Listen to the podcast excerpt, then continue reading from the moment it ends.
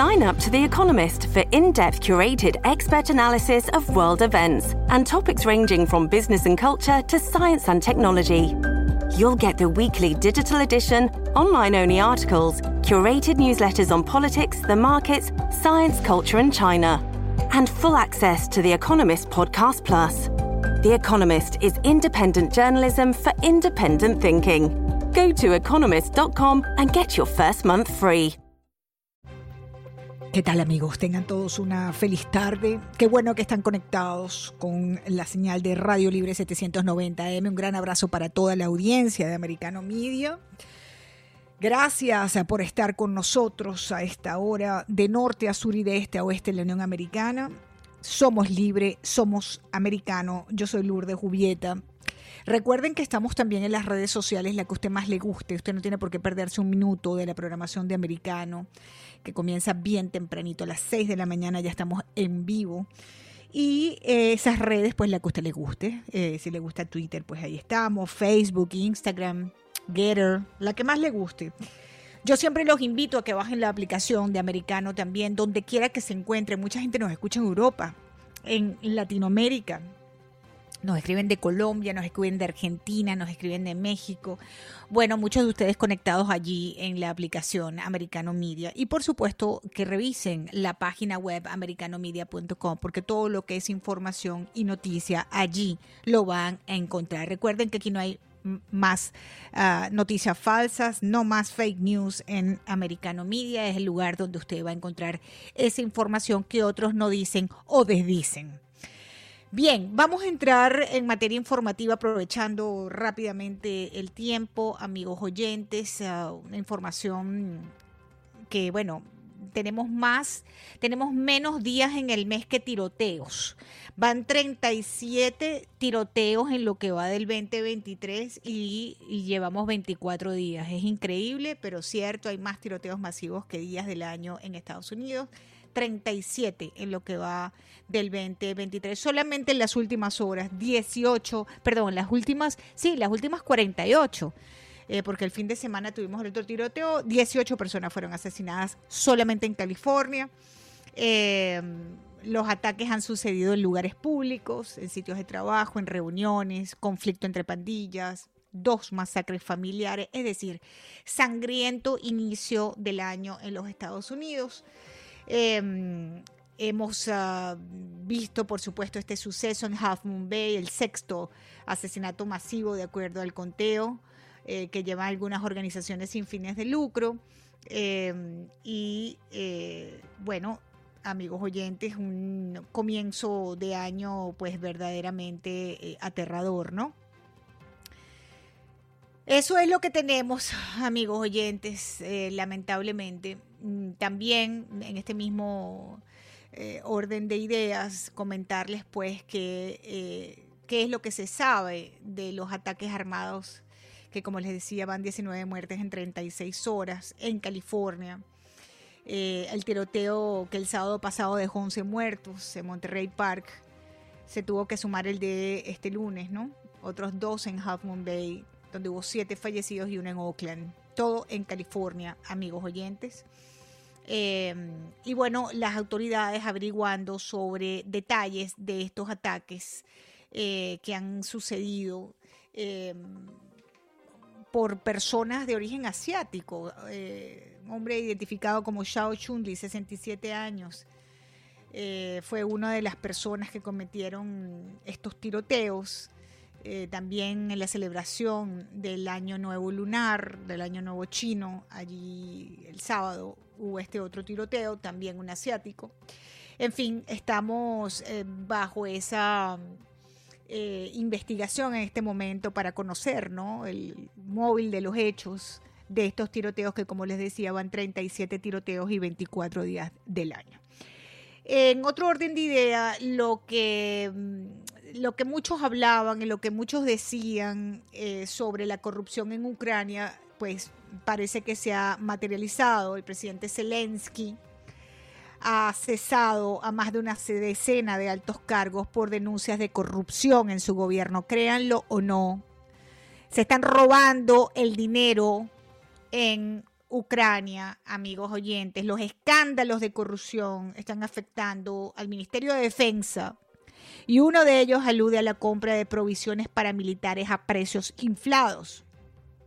Son el fiscal general adjunto, el director de la oficina presidencial, cuatro viceministros y cinco gobernadores los involucrados en estas revelaciones sobre escándalos amigos oyentes, de corrupción en Ucrania en plena guerra.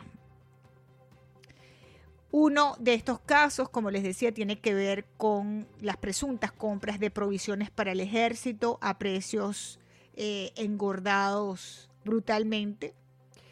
Eh, y eh, figuras muy, muy conocidas.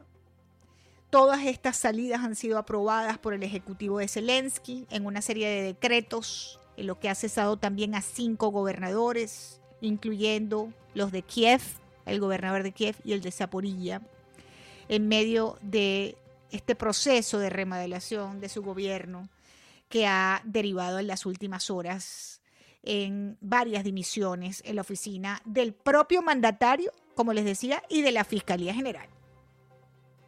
Corrupción, palabra muy vinculada a Ucrania, y que ahora el presidente de Zelensky trata de em, detener de alguna manera con estas decisiones que ha tomado de cesar a más de una decena de altos cargos por las denuncias de corrupción en su gobierno. Vamos a ver cómo se decanta esto en las próximas horas, queridos amigos oyentes. Recuerden que Estados Unidos es uno de los principales colaboradores con el gobierno de Ucrania para esta guerra Em, que ha desatado Rusia en eh, territorio ucraniano.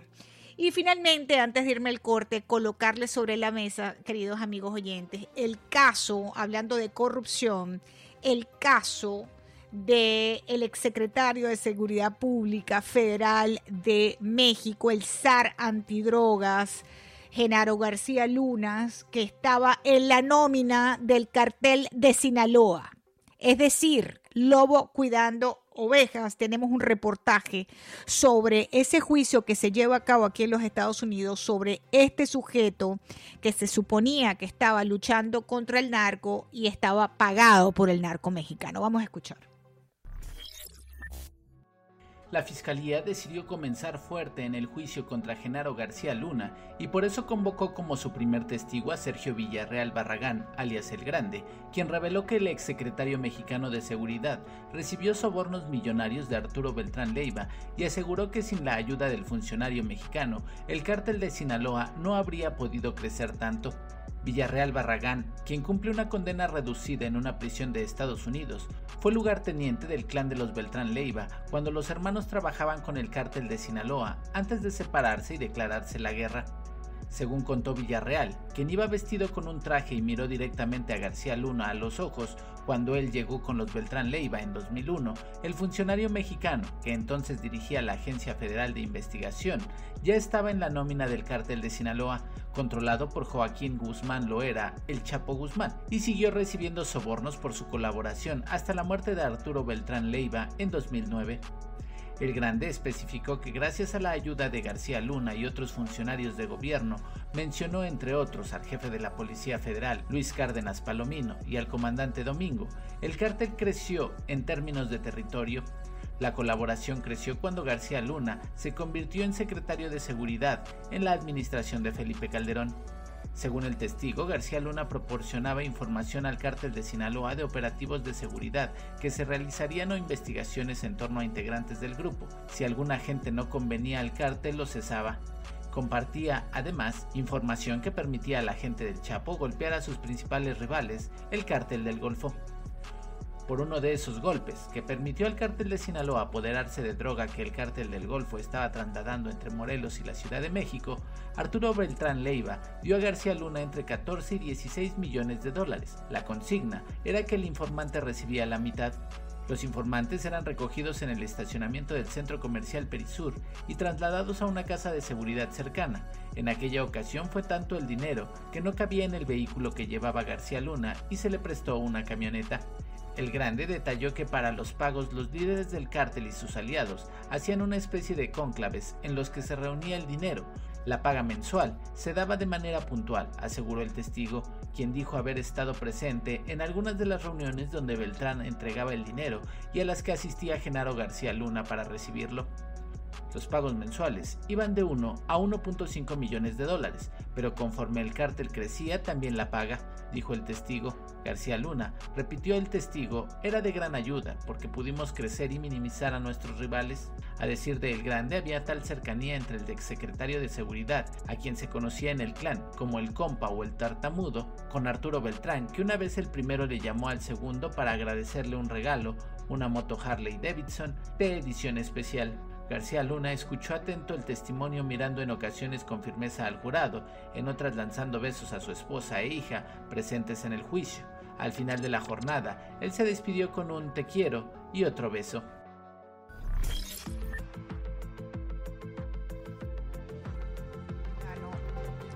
Genaro García Luna, amigos oyentes, es el exfuncionario mexicano de mayor rango en enfrentar a la justicia de Estados Unidos y ha sido, como escuchábamos en este reportaje, directamente acusado de recibir dinero del narco para ayudar a crecer a una de las organizaciones criminales más cruentas de México, el cártel de Sinaloa.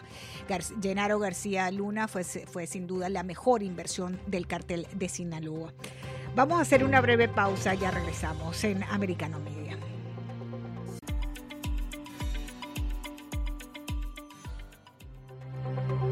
Gracias, queridos amigos oyentes, por continuar en Americano Media y Radio Libre 790 AM. Yo soy Lourdes Jubieta, de norte a sur, de este a oeste, la Unión Americana, completamente en vivo. Somos libres, somos americanos.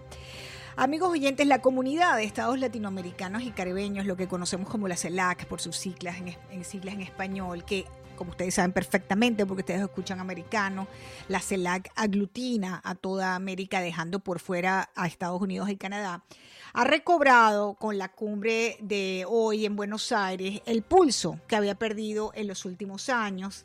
El regreso de Brasil supone, pues por supuesto, la reincorporación de uno de los países que impulsaron la constitución de la CELAC, de ese foro, pues en el año 2011.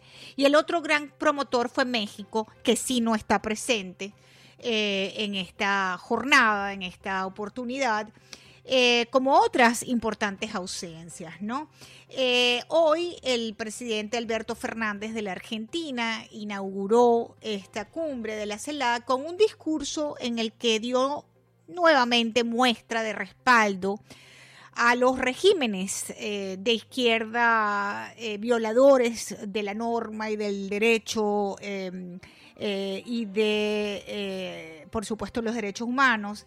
Me refiero a los regímenes, por supuesto, del alcohólico violador de menores de, Nicaragua, Daniel Ortega, de eh, Miguel Díaz Canel de Cuba y por supuesto de Nicolás Maduro. ¿no? En esta inauguración de la cumbre de la CELAC volvió a dejar en evidencia esa afinidad que existe entre el gobierno argentino, hoy encabezado por Alberto Fernández y Cristina Kirchner, con estas dictaduras que tenemos en América Latina. Lamentable, pero cierto. Vámonos para Buenos Aires con el extraordinario periodista y reportero Claudio Cardoso, que está cubriendo, cubriendo todas las, las incidencias pues, de esta cumbre de la CELAC. Claudio, bienvenido americano, te saluda Lourdes Jubieta. Qué bueno que me acompañas. Cuéntanos. A ver. Claudio, te escuchamos, Claudio.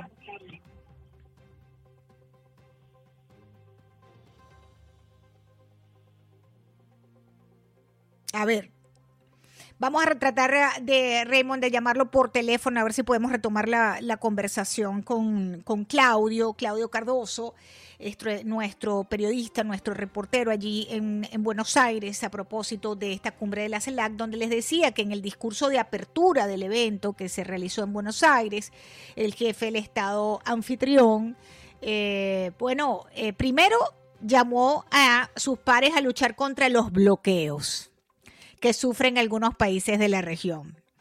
Eh, y por el otro lado, no les tengo que explicar, por supuesto, la audiencia de americano lo que eso significa. Y eh, por otro lado, el presidente argentino, eh, ya de forma más explícita, volvió a caer en el, en el lugar común que es Cuba, donde dijo Cuba lleva un bloqueo de más de seis décadas y eso es imperdonable, Venezuela padece otro tanto y nosotros tenemos que levantar nuestra voz, creemos en la democracia que está definitivamente en reglo, bla, bla, bla, bla. Eso fue parte de lo que dijo Alberto Fernández.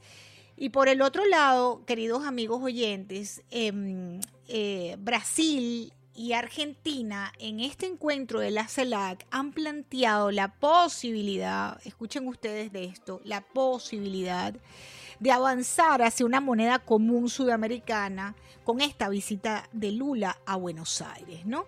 Eh, muchos analistas em, nos cuentan pues que esto de crear una moneda suramericana común, algo parecido al euro, ¿no? En Europa, está muy lejos, estaría lejísimo de ser eh, posible em, eh, su concreción pero em, eh, también hablan ¿no? de, de estos como, como temas, em, digamos, em, que, te, que te separan de la realidad que está viviendo la región en este momento. Recordemos puntualmente la situación en Brasil, situación económica en Argentina. Entonces, un poco una manera de distraer también eh, los temas. Eh, para todos, ¿no? Ponen sobre la mesa esto de una moneda suramericana común, ¿no? Según ellos es el objetivo más ambicioso de la alianza estratégica que relanzarán estos dos presidentes durante esta visita de Lula da Silva a Buenos Aires, eh, la primera al extranjero de Lula desde que asumió el poder hace tres semanas. Em, como ustedes saben perfectamente, Lula es el ah, mandatario y líder de la izquierda brasileña que aterrizó este fin de semana en la capital argentina y se reunirá em, pues eh, con durante toda esta cumbre de la CELAC con distintos mandatarios. Ambos, por cierto, tenían previsto eh, ambos tenían previsto reunirse con Nicolás Maduro, al que se esperaba en su primer viaje a un país latinoamericano, en yo, creo que un lustro ya. Eh, se pensaba que iba a venir, pero finalmente eh, Nicolás Maduro decidió no participar en la cumbre de la CELAC, ¿no? Sí dejó claro, sí dejó claro no participar, digamos, de forma directa, porque ha enviado un video con su alocución, pero no eh, personalmente. Ya les vamos a contar por qué. En breve vamos a ir a Venezuela para comunicarnos con nuestro próximo invitado. Pero lo que sí Nicolás Maduro dejó claro, queridos amigos oyentes, es que él respalda la creación de una moneda común para Sudamérica ante la propuesta del presidente de Brasil y de su homólogo argentino Alberto Fernández de avanzar en un proyecto de moneda común en la región. ¿no? Eso sí, eh, Nicolás Maduro dijo que eh, lo respalda. Tengo un reportaje que quisiera colocar al aire, por favor, Raymond. Vamos a tratar de colocar ese eh, reportaje que tengo listo allí, que cuenta, amigos oyentes, cómo los venezolanos, por el regreso vamos a ir para Venezuela, han retomado la calle para protestar. Y allí precisamente se habla de ese tema de Maduro con la moneda única. Vamos a escuchar. Jornada de movilizaciones en Venezuela. Cientos de personas marcharon el lunes en Caracas para reclamar mejores salarios. Trabajadores públicos y privados, jubilados y estudiantes partieron desde la Universidad Central de Venezuela, la más importante del país, y marcharon hasta el centro de la capital sin registrarse incidentes. Agentes antimotines formaron barreras en varios puntos del recorrido para impedir el bloqueo de vías. Algunos de los inconformes les pidieron unirse a la manifestación.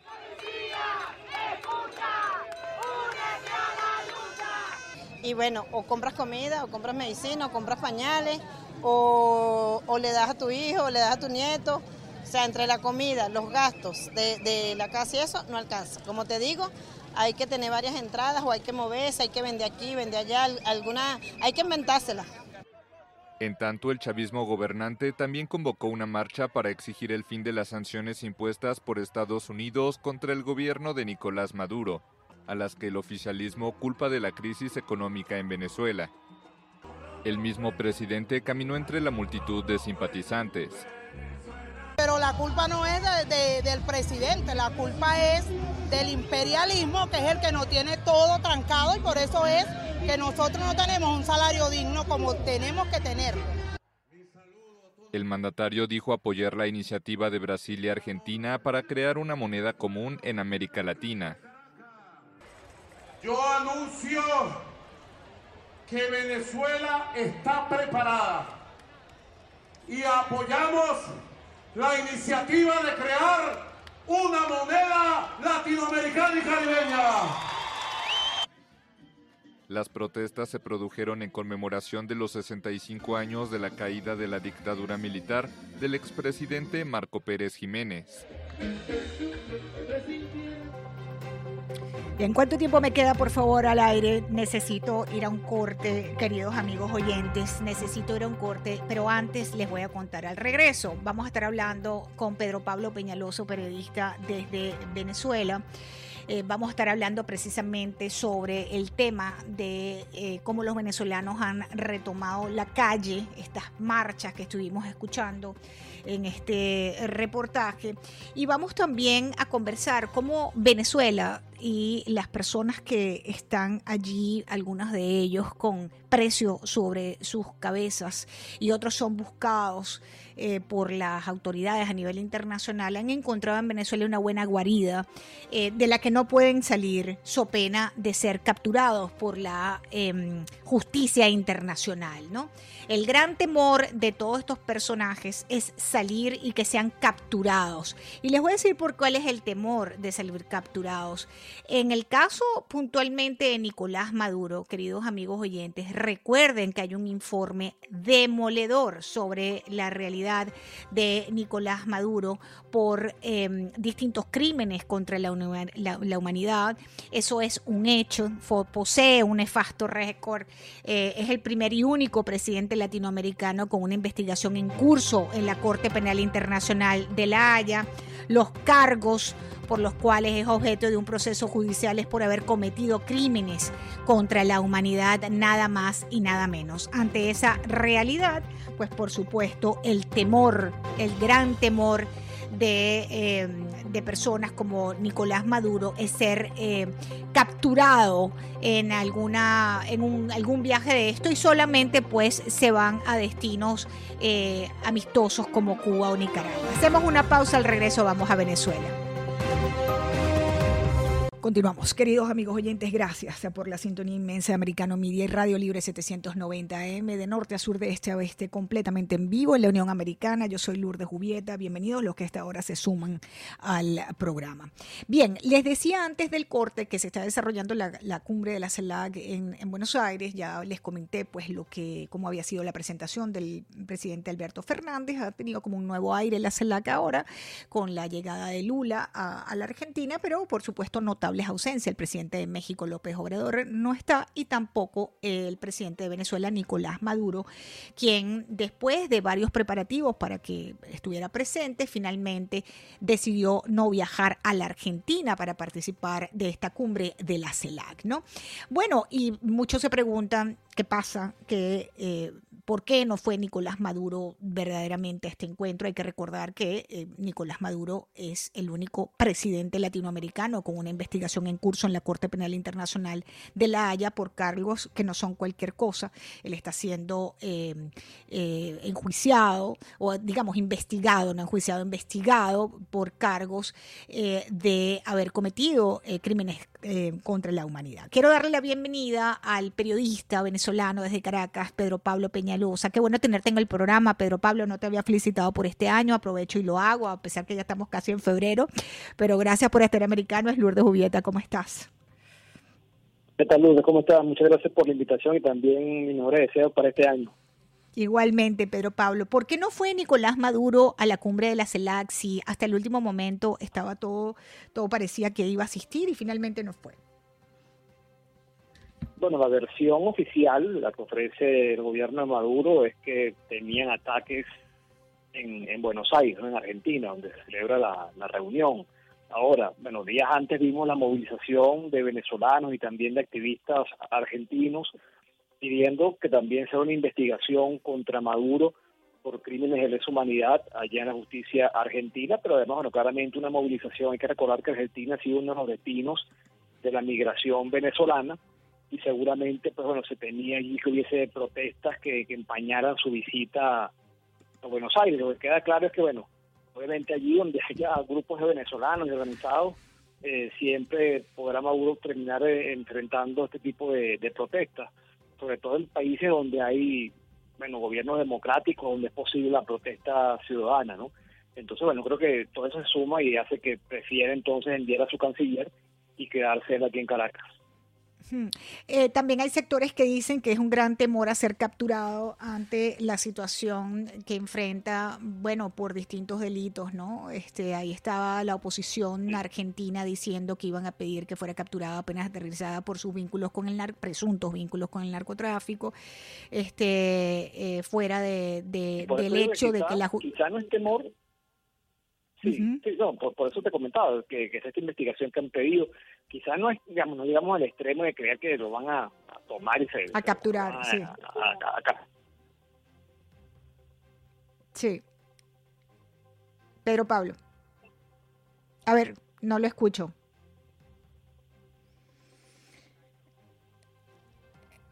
A ver, pero Pablo, vamos a retomar la llamada, Raymond, por favor. Este, estamos teniendo dificultades hoy con las comunicaciones. Estamos hablando ahora con Caracas. Hablar con Caracas es algo así como de Twilight Zone, amigos oyentes. Eh, la dimensión desconocida porque las comunicaciones son difíciles. Vamos a tratar de recuperar la llamada con Pedro Pablo Peñalosa, periodista, porque quiero que nos cuente cómo ve él el tema de las negociaciones del gobierno de Maduro con la oposición que le han condicionado esa negociación a la devolución de 3.200 millones de dólares mm, del acuerdo de protección social, como llamaron eh, ambas partes estos eh, acuerdos eh, o avance de acuerdos para tratar de destrancar la comunicación entre oposición y gobierno en vista de un futuro proceso electoral. Em, la oposición hace tres días en Venezuela instó al gobierno de Nicolás Maduro a proseguir el diálogo y a fijar un nuevo encuentro en México. Retomamos la conversación con Pedro Pablo. Ahora sí lo tenemos en línea. ¿Me escuchas, Pedro Pablo? Sí, Te, decía que, que, le decía a los oyentes que en medio de toda esta situación eh, quería preguntarte cómo veías tú eh, el tema del diálogo entre oposición y gobierno. Hace tres días la oposición venezolana estaba pidiéndole al gobierno de Nicolás Maduro proseguir con el diálogo, fijar un nuevo encuentro en México. ¿Qué ha detenido esto eh, que parecía hace unas semanas que iba, digamos, no sé si suficientemente bien o parecía que podía encaminarse hacia un diálogo? Eh, bueno, de, la comunicación, de negociación, ¿no? Eh, comentando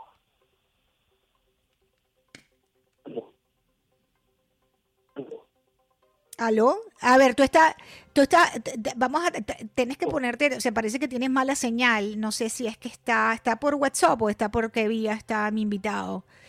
Llamada normal, vamos a, eh, Pedro Pablo, se te, se te escucha muy, muy mal, de hecho no te escuchas. A ver, vamos a ver si podemos retomar la llamada con él. Ok. Eh, les decía, eh, queridos amigos oyentes, que la, la, oposición venezolana la semana pasada instaba al gobierno de Maduro a mantenerse en la mesa de diálogo en México y fijar lo antes posible un nuevo encuentro entre oposición y gobierno en momentos en que crecen las críticas del chavismo por un supuesto incumplimiento en el desembolso de fondos para atender la crisis social que atraviesa el país. Gerardo Blay, quien es el coordinador de la delegación opositora, resaltó en una rueda de prensa que es pues imprescindible que se continúe con el proceso de negociación, que es importante para el país y para la comunidad internacional seguir con, las conversaciones, y que invitaba a su contraparte, es decir, el gobierno de Venezuela, a reflexionar y a volverse a sentar en la mesa cuanto antes.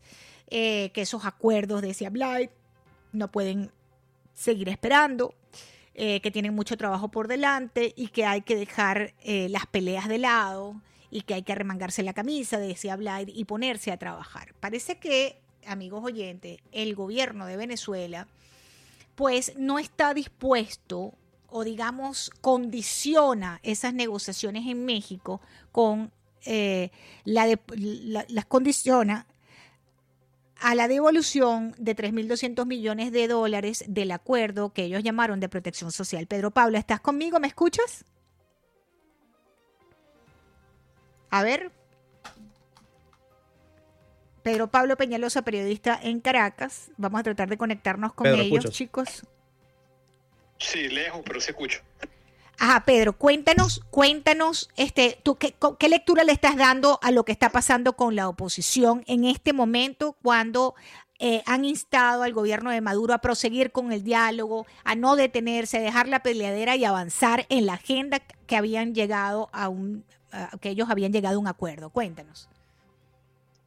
Bueno, primero destacar que o recordar que en marco de la negociación se hubo un acuerdo social. Ese acuerdo social lleva a la inversión o, que se busque eh, para atender temas sociales un, presupuesto de unos 3 mil millones de, dólares. Em, el gobierno de Maduro lo que argumenta es que como no se ha dado ese dinero para ese acuerdo social, ellos no retoman la negociación, que en esta etapa sería para abordar los aspectos políticos. Recordar que Venezuela debería tener una elección presidencial en el año 2024 y uno de los temas que está en agenda, por supuesto, es el tema de las garantías y, condiciones electorales.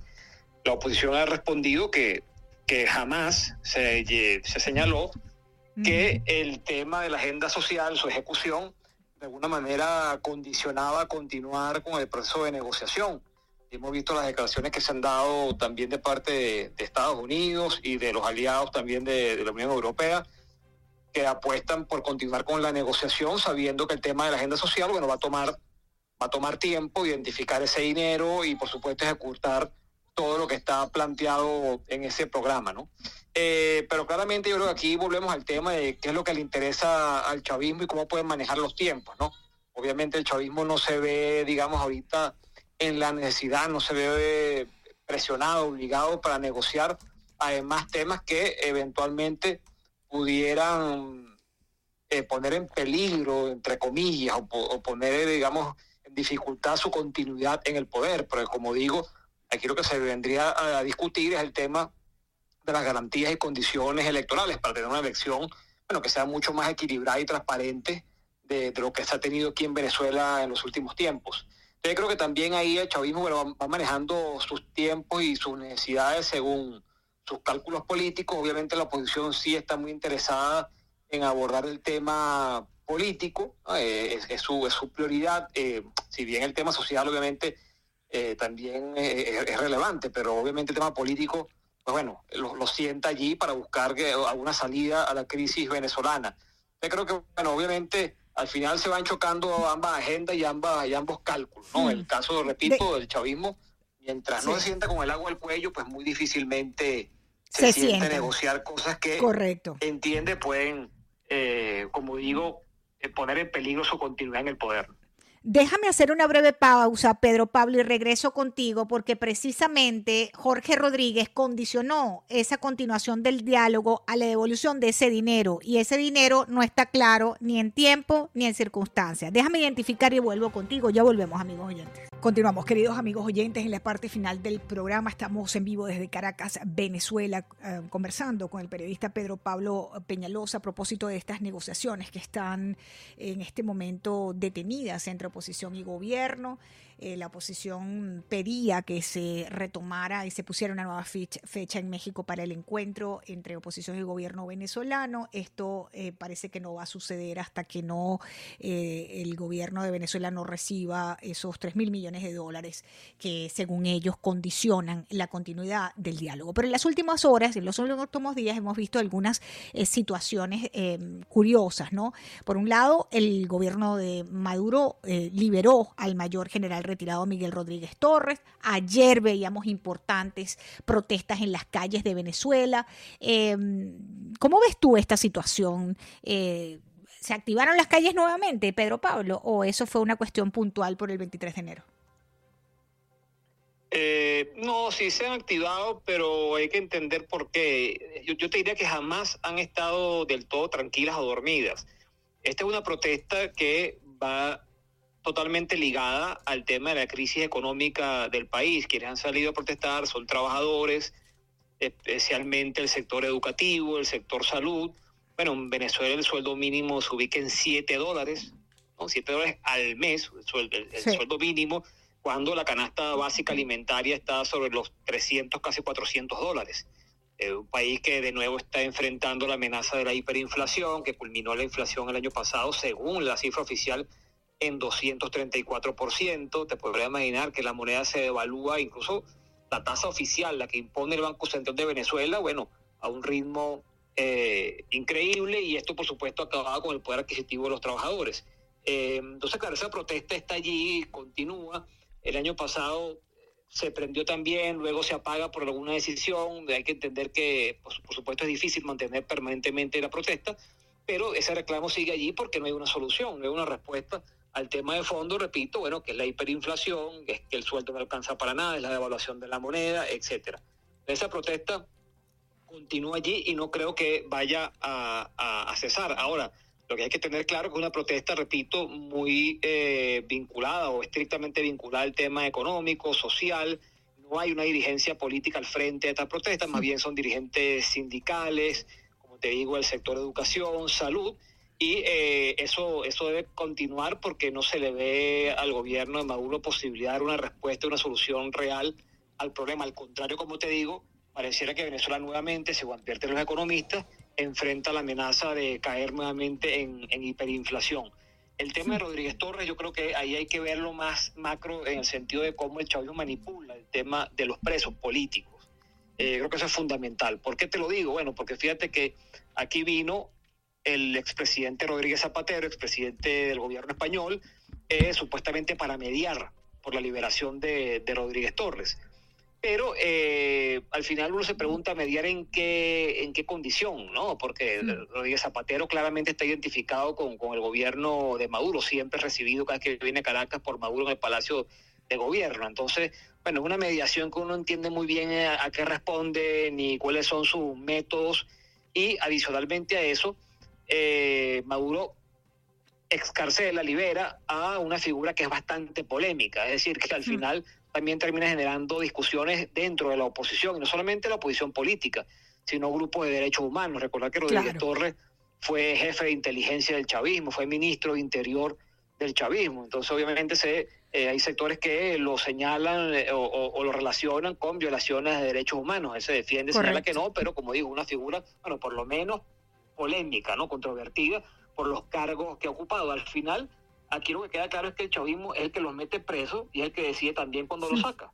Según sus Así cálculos, es. también hay que recordar que Maduro trata ahorita de tender puentes con Europa. Recientemente el, España nombró ya un embajador eh, en Caracas, no tenía, tenía un encargado de negocio, le elevó al rango de, de embajador. También Maduro nombró un canciller que venía de ser vicecanciller para Europa. Pero también puede ser un gesto que busca mostrar que el gobierno también está dispuesto a, a avanzar en el tema de derechos humanos, liberación de presos políticos, pero como te digo, todo muy, muy turbio y todo muy contaminado también por, por los cálculos del chavismo, que al final, repito, es el que los mete presos y el que decide cuándo los saca y cómo los saca y el que decide si se sienta o no se sienta, porque en definitiva ellos, como tú decías al comienzo de esta conversación, no tienen apuro en tomar decisiones que de alguna manera los pudiera, eh, digamos, este perjudicar a largo plazo, ¿no? Desde el punto de vista político y de las elecciones.